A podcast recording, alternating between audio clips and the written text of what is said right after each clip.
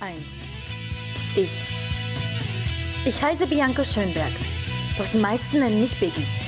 Ich bin 16. Naja, fast. Jedenfalls kein schlechtes Alter, um eine Menge zu entdecken, zu erleben, oder?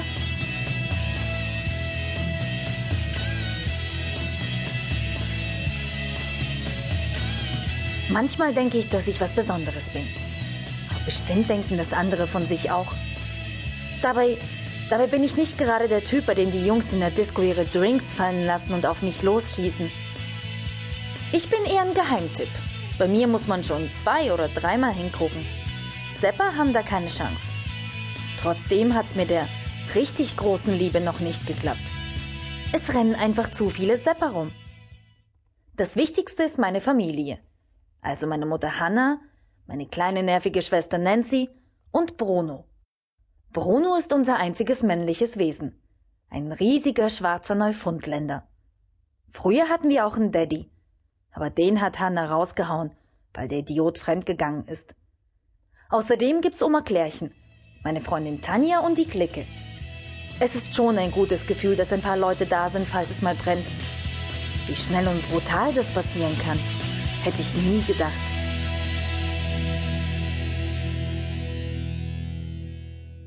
Zwei. Tage wie Hühnerkacke. Es gibt Tage, die sind einfach wie Hühnerkacke. Da wäre das Klügste gar nicht erst aufzustehen. Dummerweise ahnt man das aber am Morgen noch nicht und tappt dann einfach voll rein. Dieser Tag fing damit an, dass ich verpennte, in Mathe zu spät kam Buchmann mich an die Tafel holte und meine Ahnungslosigkeit mit ner Sechs belohnte. Na prima. Nachmittag fuhr mich dann Hanna ins Fitnesscenter und vorher wollte sie noch zur Bank. Wir also rein in den Geldtempel. Die Schlange vom Schalter war endlos.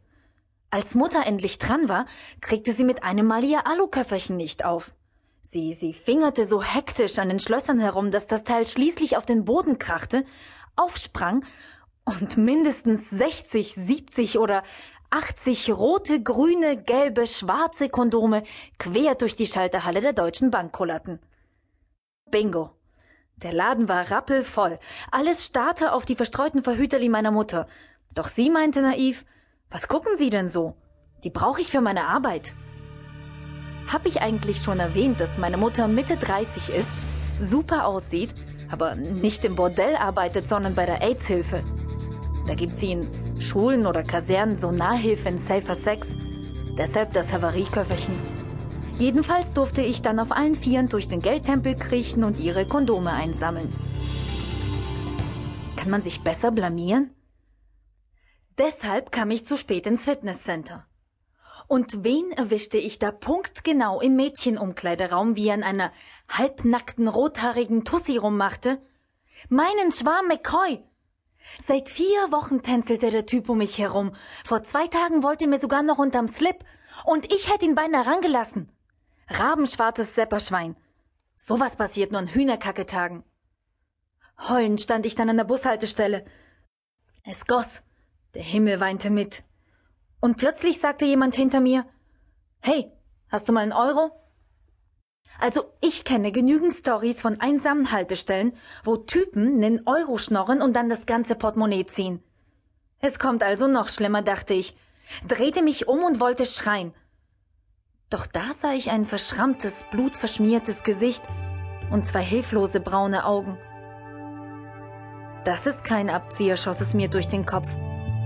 Der hat wahrscheinlich seinen Schutzengel verloren oder wie ich einen Hühnerkacketag. Er war mindestens 17 oder 18 und auf seinem T-Shirt prangte groß und rot Number One. Sorry, ich wollte dich nicht verschrecken, murmelte er erschrocken und wollte verlegen weg. Hey, wart mal, sagte ich. Und so fing alles an. Wir redeten, ich vergaß meine Tränen samt dem Sepperschwein McCoy und der rothaarigen Tussi. Dabei dachte ich immer wieder, wieso hat der Typ nur so schöne, warme, traurige Augen? Irgendwann kam ein Bus. Ich stieg ein und er rief mir nach. Hey, wie heißt du eigentlich? Biggie. Ich bin Joe. Sehen wir uns mal wieder? Vielleicht, antwortete ich und dachte, schön wär's. Dann schloss sich die Tür und der Bus fuhr los. Er winkte und rief noch was. Aber schade, ich konnte es nicht mehr hören.